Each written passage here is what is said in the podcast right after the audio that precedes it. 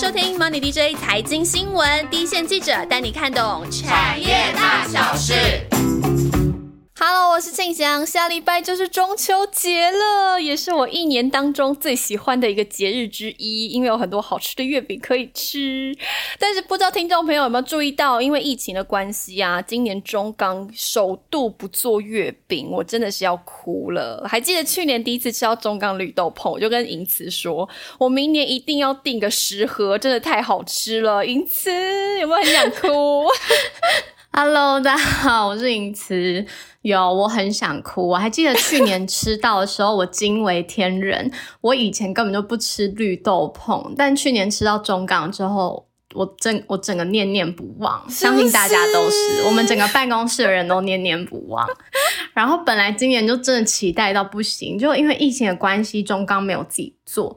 然后就是送来的这个秋节礼盒是咖啡礼盒跟外面卖的月饼，我我 我真的差点在当场落泪，但我还是跟他们的人就许愿，就说希望明年可以吃到，我愿意为了你们的绿豆碰再努力当记者一年。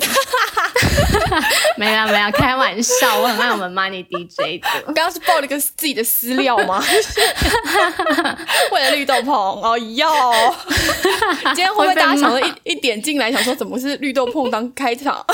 真的，其实我们今天找银子来就是要来聊聊钢铁产业。今年以来的中钢真的很不一样，虽然就是也是没卖月饼，但是就是连老董都出来说，今年是中钢建厂五十年来最好的一年。因此你怎么看接下来的中钢啊？嗯，对，就是他已经说了嘛，那他提到说五十年是呃，这是五十年来最好的一年。其实有一次在跟呃其他就是业者聊天的时候，又有一个人开玩笑说：“拜托，现在是十年一遇的行情，如果还不赚钱，干脆收一收，不要做了。干嘛任性？对啊，他蛮傲娇的。好，我们先回到中钢，我们就先说中钢，它大概十五号呢会开出它下个月十月跟 Q 四第四季的盘价。那基于几个原因哦，像是供给面就是有收缩，然后需求成长放大，然后原物料端呢压力还是居高不下这样子。然后其他的国家呢，除了像东南亚的疫情比较严重。呃，美国啊，然后其他地方的钢价也是持续在往上走的。像中国呢，之前有官方的打压原物料价格嘛，那在那之后，其实他们的钢价也就是慢慢回弹了。所以基本上之前比较多的这个杂音已经退去了，所以市场就觉得说，哎，中钢这一次呢，不论是月盘或季盘的价格，应该都是会在往上开涨的哦。所以。对，那也有人就透露说，他们预料呢，现在这个最基本的热压呢，可能有这个月可以涨个三百到五百块这样。虽然跟之前比算是小涨啦，但是整个季盘那整季盘的涨幅可能会更大一些。但整体来说，就是往上走嘛，就算是一个好消息哦。所以听起来，如果是开涨盘的话，是不是代表着接下来中钢这个利差的部分还可以再放大呢？对啊，利差放大当然是可以期待的，而且到明年上半年甚至都可以维持这样子高档的水准哦。就像利差的部分呢，像我刚刚提到的，短期呢，因为铁铁矿砂价格是往下走的，那煤炭呢是往上走的。呃，整个中钢生产一吨钢铁大概需要呃一点六吨的铁矿砂，然后零点六吨的炼焦煤，然后再加上一些其他比较比例很小的合金啊、废钢等等。那最主要的这个铁矿砂，从最贵的时候大概是上半年，好像四五月的时候，最贵每吨大概是两百三十三美元哦，跌到最近大概是一百四、一百五左右。那煤炭呢？嗯，对对对，那煤炭就是从一百二十美元涨到两百、三百都有。嗯然后呃，整体的成本这样子算起来，大概是减轻一些，虽然没有很多，但是加上刚刚提到的哦钢品的售价会往上走嘛，所以整个这个利差的空间是会有放大。哦，所以这边因此也教大家看这个钢铁的价格，就包含你要看，哎，铁矿砂跟煤炭的价格。那现在看起来就是铁矿砂的价格在往下，但是煤炭在往上，但整体的成本还是降低，所以让中钢这边的利差还是可以放大。所以简单来说，就是你成本变比较低，所以你赚比较多嘛。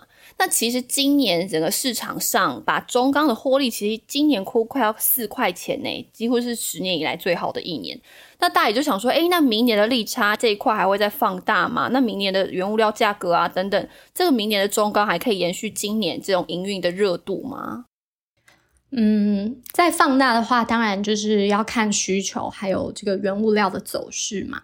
不过中钢的董事长翁朝栋已经说了，他就觉得至少到明年上半年呢，整个钢市都还是看得很正向的。那我想他应该是就是基于这个最大的出口国中国吼那边呃很积极的在限产，然后又取消钢铁的这种出口退税啊，那他不出口。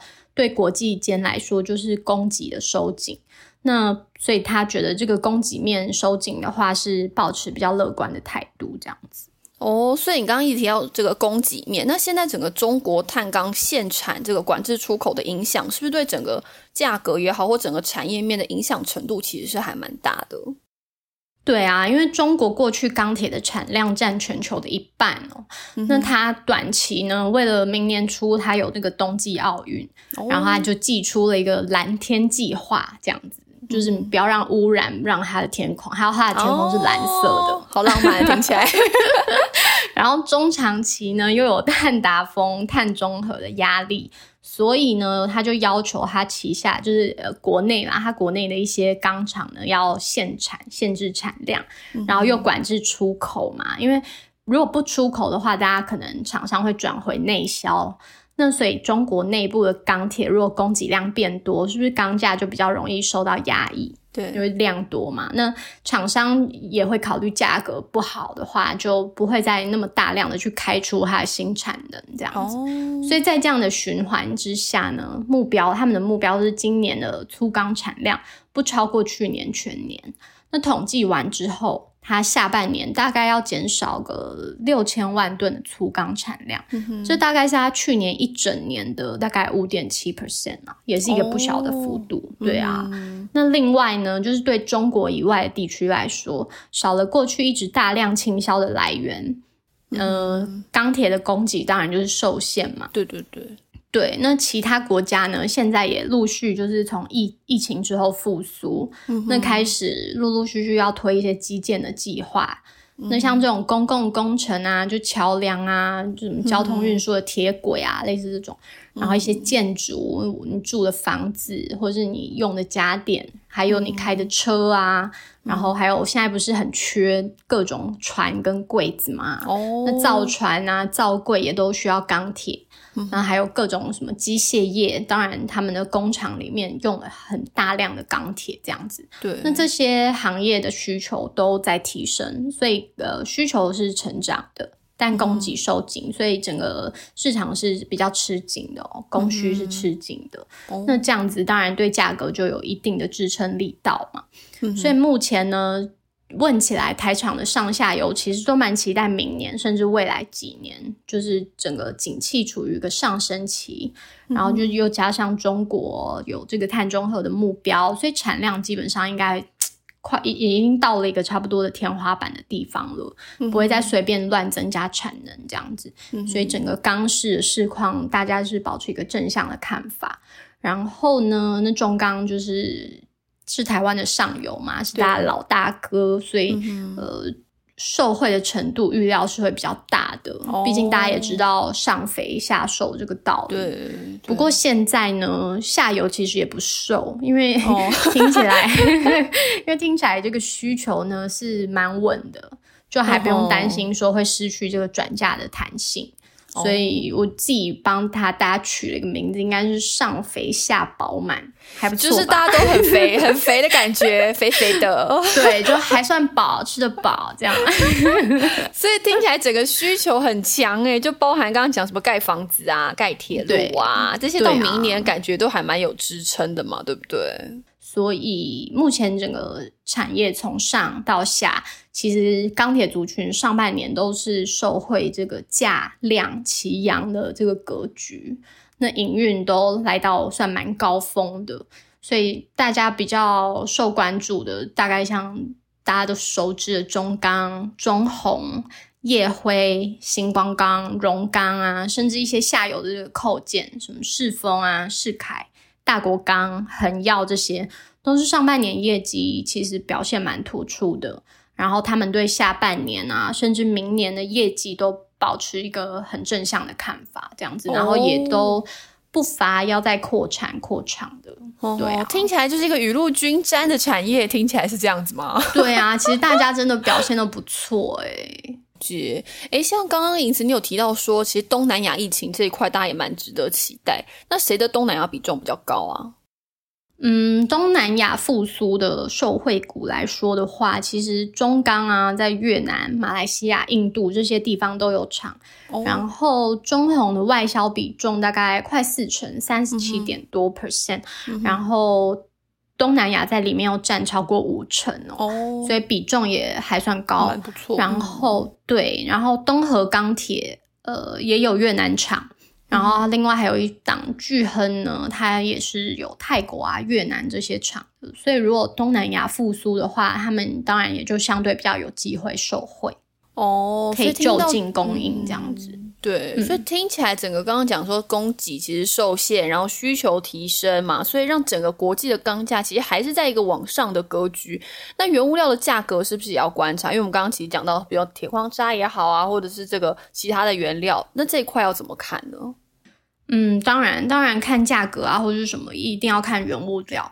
那从原物料就是铁矿砂价格来看的话，其实，嗯，以一年中国铁矿砂去年来讲好了，中国铁矿砂的需求量大概十到十一亿吨左右。嗯哼，哎，还是十一到十二亿吨左右，嗯就然后这个感觉。对对对，那虽然中国目前就是透过减产嘛，那当然量稍微少了一些。就会压抑这个铁矿砂的价格，对对，但不管怎么样，因为炼钢短期就还是需要铁矿砂，目前还没有什么取代的可以取代的用料这样子，所以如果要生产的的比较好，就是怎么讲，你的效率啊效能要比较好的话，势必要用比较高级的这个铁矿砂。哦。那对高阶的铁矿砂呢，就是掌握在澳洲手中，因为其实中国自己也有一些。出产铁矿砂的矿区啊，不过品质相对没有那么高哦，所以呢，高阶铁矿砂的掌握这个话语权，基本就还是在澳洲手上嘛哦。然后另外还有一个点，就是其实除了中国以外的国家，大家嗯没有想要压这个铁矿砂价哦，所以铁矿他们对呃澳洲铁矿砂的需求还是在成长的，所以整个嗯问起来呢，资深产业的。就是人士呢，大家普遍认为说，铁矿砂最终还是会恢复上涨的，只是也许不会再像今年这样疯狂飙涨。哦，对，了解。那除了铁矿砂之外呢，像煤炭是不是也是一个很重要的原料？嗯，对，刚刚有说嘛，生产一吨的钢铁，除了一点六吨的铁矿砂，也大概需要零点六吨的煤炭。嗯，那煤炭呢，也是很重要的这个炼钢原料。不，那它它它的故事是这样，就是它。今呃，今年下半年来，就是中国有一些限电的情况，然后煤炭的矿区好像也有发生一些事故，这样子，所以整个煤炭的价格就大涨。然后另外一方面是铁矿砂价格跌嘛，那大家就相对成本有一段空间可以再去买更好的煤炭，这样子。对，那所以他们好像除了自己产的煤以外，他们因为不想要跟澳洲拿，所以他们就转去买那种很贵的，可能美国什么三四百块的这种哦的煤炭。对，所以煤炭价格就大涨，然后整让整个原物料的成本的压力都就是算维持在一个相对高压的程度啦。嗯哼，对，所以整个下半年的需求啊、供给、原物料端，其实各方各面都对钢价是有支撑作用的。了解，所以我整理一下，现在市场看好明年整个中钢的营运状况的理由，就是整个市场需求提升，钢价上涨，所以中钢还可以继续涨价，利差也可以放大，可以期待这样子的概念，对不对？对，基本上就是像庆祥你说的这样，没错。那明年的话呢，就是呃，目前主要看好，除了钢价可以有有上升可以带动的话，其实像那个国际货币基金组织 IMF，然后世界钢铁协会 WSA，其实他们都分别看好明年的景气还有钢铁需求，大概会有个个位数百分比的成长。哦，那再加上刚刚提到的原物料的成本又高，然后中国又限产，让供给整个受限。所以需求、供给跟原物料，就跟刚刚提到的整个利差是会，呃，算是至少都维持在当前的一个高档的水准啦。那再放大也都是有可能。哎，不知道大家还记不记得，我们上一次聊钢铁的时候，其实是去年底，然后那时候其实算是整个钢铁产业算是一个刚起步的感觉。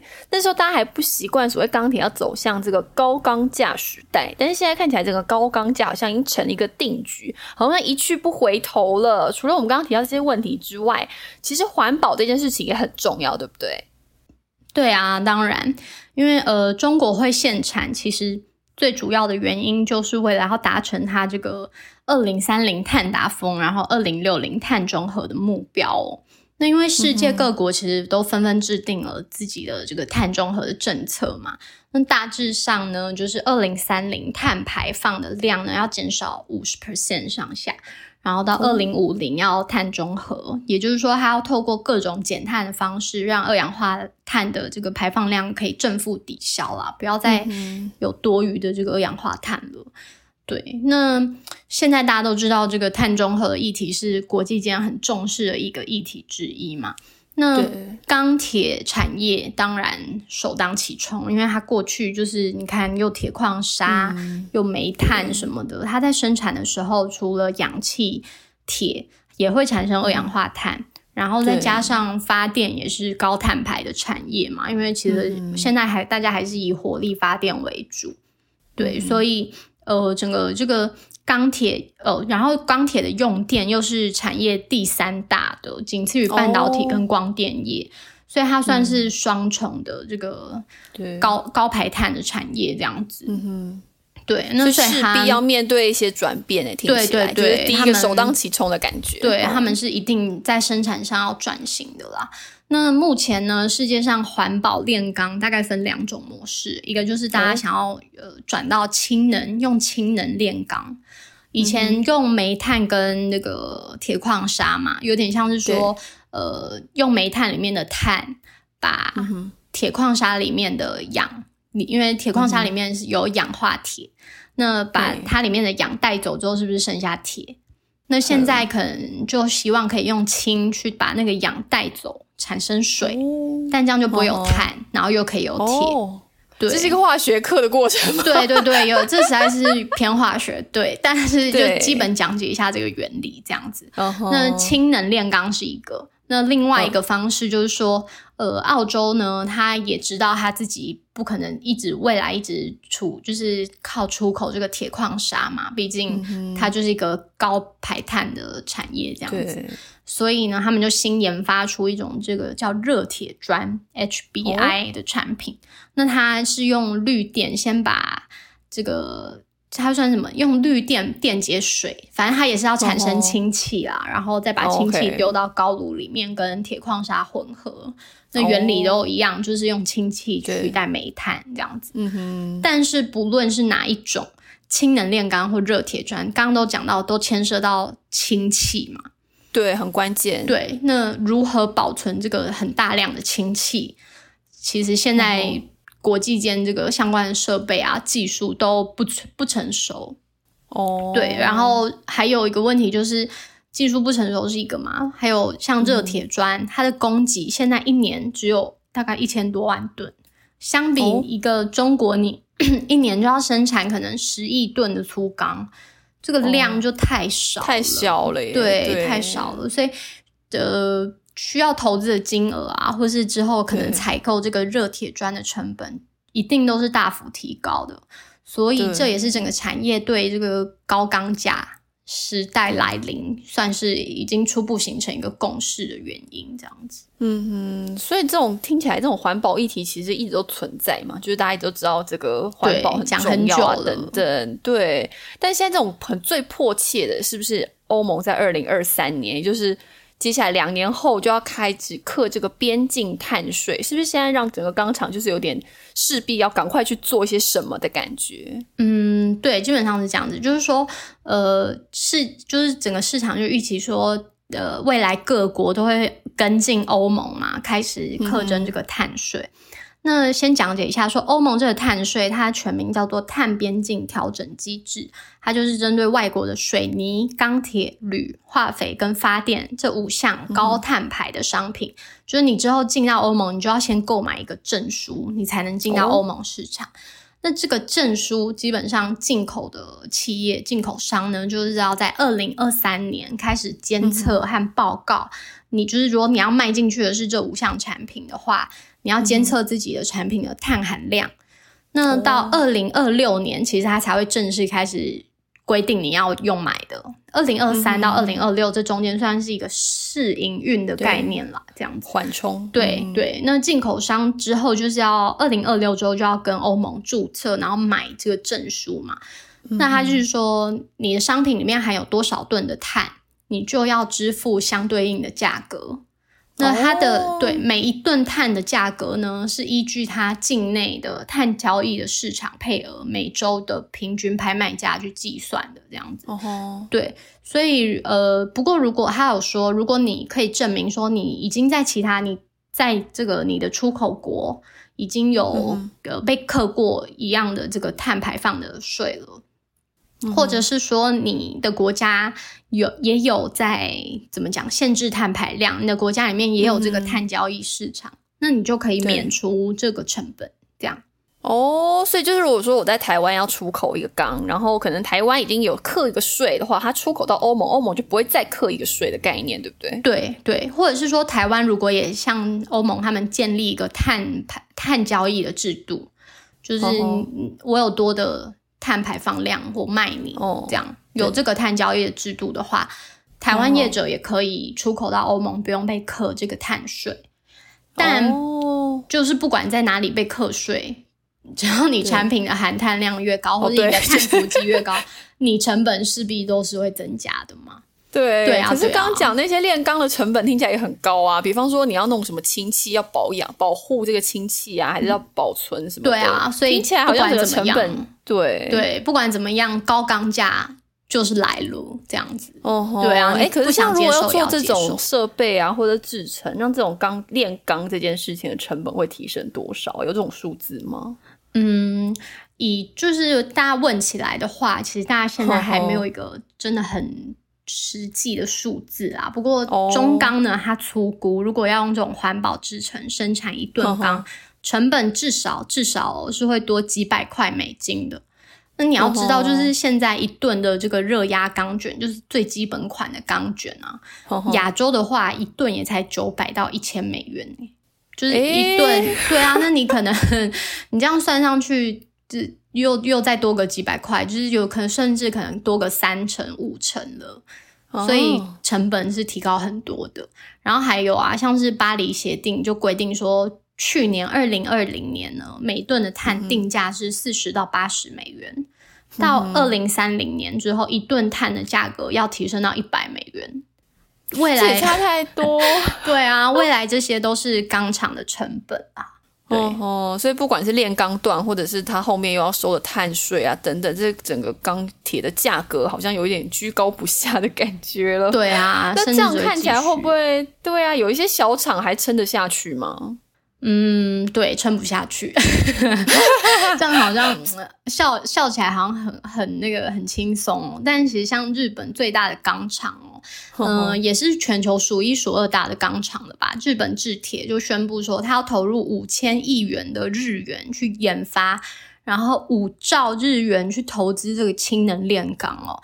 这对其他大部分的钢厂来说，根本就是天文数字啊！谁赚得到这么多钱？对啊，对啊。那那近几年来呢，像中国的宝钢也并购了另外一个厂叫武钢，然后美国呢也有一个老字号钢厂 U.S. Steel，就是美国钢铁这样，它也收购了另外一间叫叫这个大和钢铁。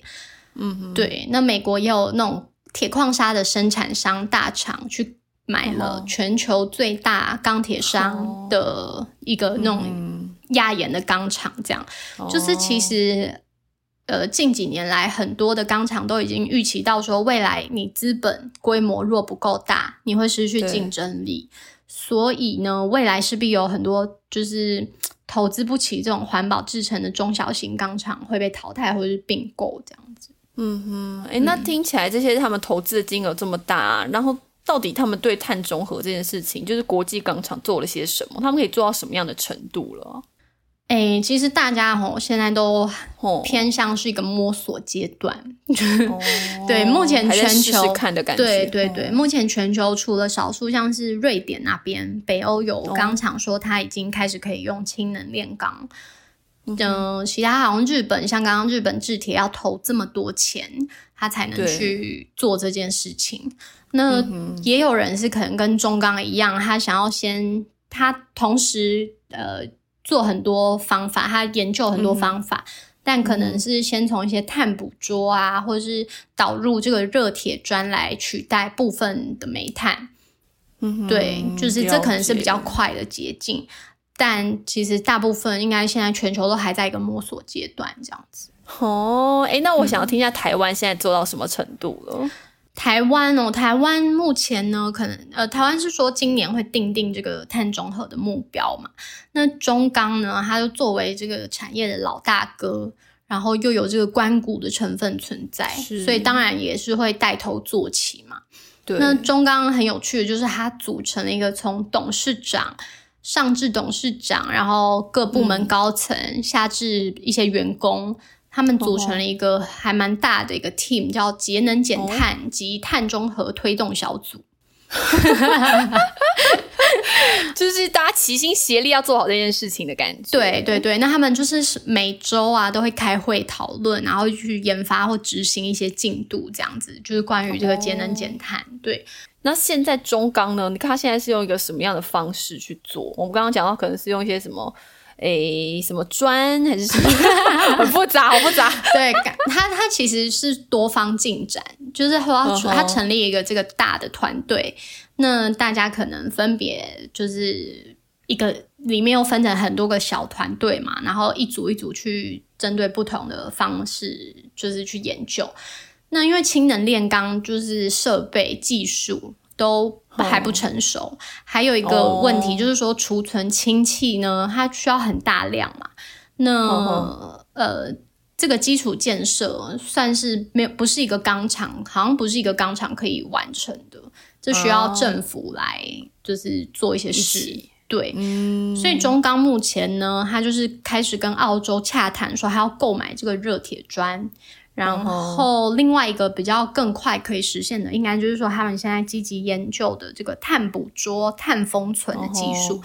呃，简单来讲，就是说把生产中的二氧化碳抓到一个地方存起来，然后再去用在其他需要碳的地方。诶，其实就是说，就算是氢能炼钢，大家也都是用既有的设备去升级。就应该是不会再建一个新的炉子了，它就是用原本的高炉，然后去升级这样。问题就是刚刚讲到的氢气的来源如何保存，然后政府是否可以支持新建相关的储存氢气那个氢气的基础建设这样子。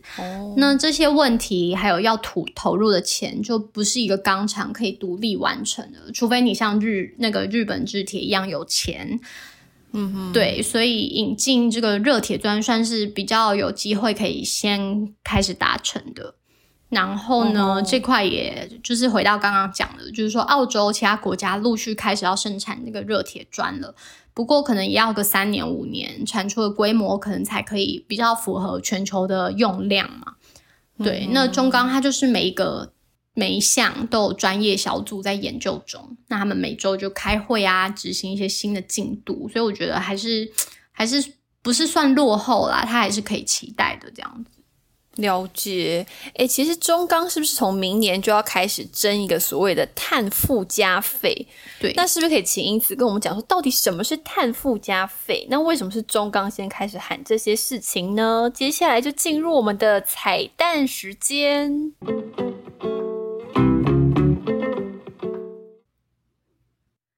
好的，欢迎来到彩蛋时间。今天呢，就是要来跟大家分享，呃，明年第一季起哦，中钢呢预计开始会对外销的钢材加收这个碳附加费。主要的目的呢，除了让下游更能明确的意识到说碳对未来成本的压力，然后尽早的将这个外部的成本内部化，那也当然就是多多少少会补贴一些自己的要转型这个环保制成的成本嘛。所以市场就预期说，如果这个外销也执行一段时间，开始比较成熟之后，中钢就会开始转回对内销的钢材要加收这个碳附加费哦。那是不是这样，台湾的厂商就会符合欧盟的规定，未来不会被课碳税？答案是否定的哦，因为碳税是税的一种，收跟不收是国家规定的，不是中钢可以执行的。所以最终呢，就是到底这个碳税的问题，我们还是得回归到台湾政府对碳中和的目标，然后它如何去修法去规范。那听众朋友可能会想说，那中钢干嘛要喊这个，就是要加加收这个费用？那会不会影响他接单？就是会不会让它掉单？因为它价格要变贵？那其实中钢呢，目前钢价其实相对其他国家不算高，它还有一段空间，所以照理来说，它还有这个空间可以让它增加这个费用，也不至于这个失去竞争力。然后呢，中钢的意思是说，它不是所有的产品都会增加碳附加费。如果你可以举证你产品碳足迹，然后符合大家觉得诶有减排是在这个趋势节能减碳的趋势上的，然后符合专家就是研究出来这个条件，你就可以不用被加收这个费用，甚至可以获得优惠哦。所以我想，这个费用的目的呢，真的是推动产业向前走的意义大于实际收取这个费用的意义，这样子。哦，所以碳附加费看起来好像势在必行。那现在听起来下游会不会有一些反弹啊？这种影响程度会很大吗？诶，目前呢，全球只有欧洲的大型钢厂塔塔有在，也有在加收这个费用啦。那中钢他就是觉得他要领先亚洲钢厂做这个动作嘛。那当然，下游有人会唱衰啊，就是说觉得，诶，台湾的政府都还没说要收这个碳税，怎么有你一个钢厂先喊要加收这种费用？不过就像刚刚说的嘛，那中钢他是老大哥，他有这个 推动下游的压力，所以而且加上就是呃实际执行的状况也要在观察嘛，所以短期会不会下游会不会反弹，其实还说不准啦。对啊，嗯哼，最后还是来帮大家整理一下，今天银慈跟我们分享到这个高钢价时代的种种因素还有趋势，包含刚刚提到的中国限产、碳中和、碳税等等，其实可以看出中钢其在短期和中长期的一个目标。那我最后还是要帮听听众朋友问一下，中钢在这个高钢价的时代之下，它到底还有没有竞争力呢？嗯，其实刚刚讲到蛮多了嘛，就是说国际大厂目前也是停留在砸钱买设备，或是开发碳捕捉、碳封存这些方法的阶段，大家应该都是刚起步。所以那像中钢呢，长期以来都有专业团队会研究市况，然后会判断自己的盘价走势啊、接单销售等等的模式是否要调整。其实他们真的看得蛮准的哦，因为像是去年下半年中钢领先所有钢厂喊涨，就说它的钢价要涨，他觉得后面的市况不错，结果真的就带起一波钢铁大行情嘛。相信大家这一年来也都看到钢铁族群的活跃了，对，所以中钢现在又再次集结了一个团队的能量去钻研这个 环保制程哦。就我自己啦，我自己还是蛮相信它不会落后其他国家的。哦，好感人！对啊，听完你的分析，真的是想要帮台湾加油。对，真的要对为台厂加油。真的，最后还是要谢谢银慈今天的分享，也要来进入我们听众回复听众留言的时间了。耶！银慈，你知道我们上礼拜真的因为庆周年这个活动，真的收到非常多的生日祝福，真的让我们都非常太开心，真的。痛哭流涕，哎，庆周年有我们两个人的名字在里面呢，庆周年活动，真的耶！好可爱，真的。哎，我们在苹果的平台上，其实收到很多听众朋友的那个生日快乐的祝福，哎，因此，对，收到好多。我们现在要来一个一个念吗？我们要来稍微唱名一下，因为真的很开心，大家在苹果留言给我们，因为你知道，在苹果留言就会让我的排名往前。